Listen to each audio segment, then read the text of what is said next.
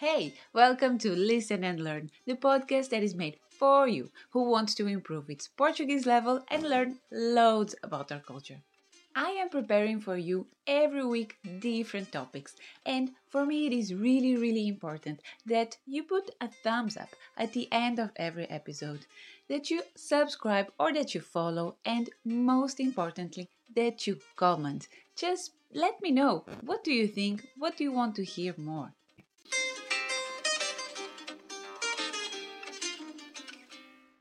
Olá, bem-vindos!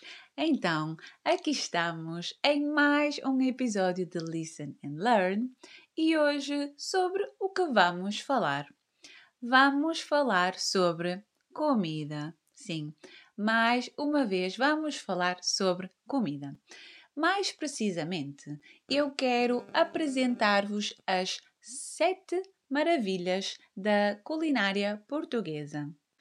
No ano de 2011 foi feita uma votação pública para eleger as sete maravilhas da culinária portuguesa. Vários pratos, desde entradas, sopas, iguarias, sobremesas, petiscos, participaram neste concurso e os portugueses tiveram a oportunidade de votar nos seus preferidos. Haviam 70 candidatos, mas desses, apenas sete finalistas foram os seguintes: as alheiras de Mirandela.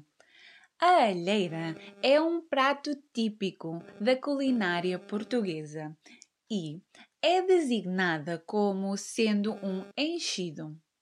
Um enchido é um gênero de alimento muito tradicional e antigo em que são enchidas as tripas dos animais. Tripas, como quem diz, os intestinos.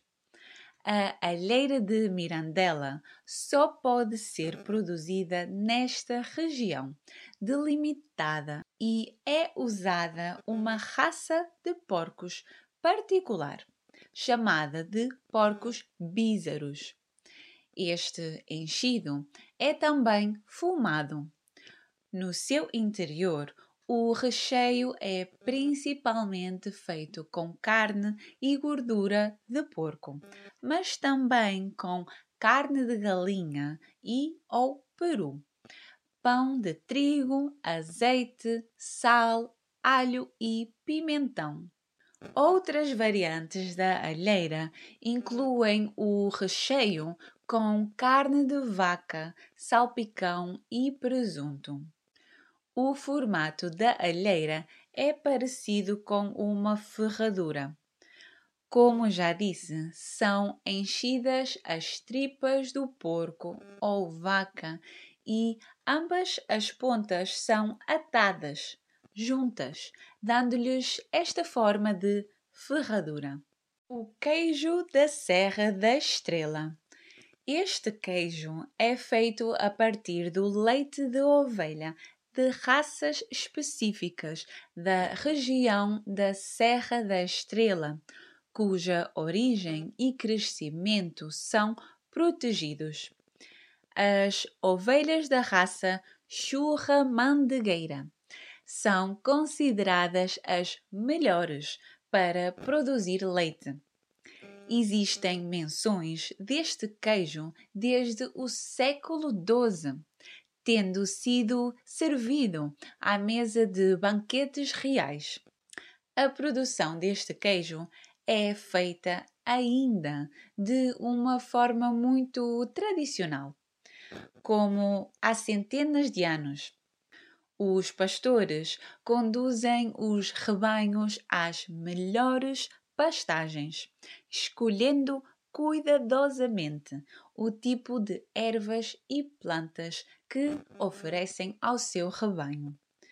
Ao cair da noite, as ovelhas são ordenhadas e é preparado o leite para produzir o queijo. Esta preparação é feita através de técnicas ancestrais que passaram de geração em geração e cada queijo deve ser produzido com o leite da mesma ordenha. Este tipo de queijo é curado e forma uma pasta amanteigada, amarelada e semi-mole, de sabor muito intenso. O caldo verde. Depois de falar em queijo da serra, o caldo verde vem mesmo a calhar. São uma ótima combinação. O caldo verde é uma sopa típica da região norte do país, feita com couve galega, que é uma couve de folha larga, verde escura, que é cortada muito fina e que fica a boiar sobre um caldo de batatas e cebola raladas tipicamente é servido em tigelas de barro e são-lhe colocadas rodelas de chouriço ou salpicão por cima. É simples, mas é delicioso e é até celebrado num festival no terceiro fim de semana de julho em Irivo, no Conselho de Penafiel a sardinha assada. Típica e popular. Sempre uma boa companheira à mesa. Junta-se normalmente a pratos simples e é deliciosa, pequena ou grande. A sardinha assada só por si já é uma refeição, mas normalmente é acompanhada pelo menos pelo pão cujo tipo pode variar conforme as diferentes regiões do país. Eh, muitas vezes acompanhada também com batatas cozidas. É o prato principal de várias festas e celebrações durante os meses de verão, como por exemplo as festas dos Santos Populares, que já falamos noutro episódio deste podcast. Bem, nesta altura do ano é comum sentir-se o cheiro da sardinha pelas ruas a ser assada nas brasas de carvão. Junta-se apenas umas pedras de sal e já está. O arroz de marisco este prato tem a sua origem na região de Leiria, cuja costa tem uma forte tradição piscatória até aos dias de hoje. Juntam-se vários mariscos, como os camarões, as ameijoas, o mexilhão, o berbigão, a sapateira e até a famosa lagosta. É no saboroso caldo destes mariscos que é cozido o arroz. O leitão da bairrada. Voltamos ao interior do país, à região centro das Beiras, chamada a Bairrada. Mais uma vez, a raça do leitão é importante. E talvez a mais importante seja a bízara.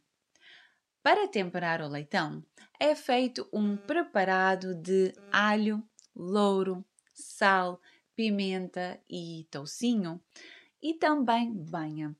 E depois o leitão é assado num espeto. A sua forma de assadura faz com que a carne fique muito tenra por dentro e a pele por fora muito estaladiça. É apreciado quente e frio, no prato ou em sandes. E ao visitar a região da Barrada, não faltam lugares onde provar este petisco. O pastel de Belém. O famoso, fabricado na zona de Belém, em Lisboa, junto ao rio junto à pastelaria, onde são confeccionados estes pastéis pela sua receita original há sempre uma fila de pessoas à espera de provar este delicioso pastel acabado de sair do forno. É a receita que originou o comum pastel de nata que encontramos de norte a sul do país.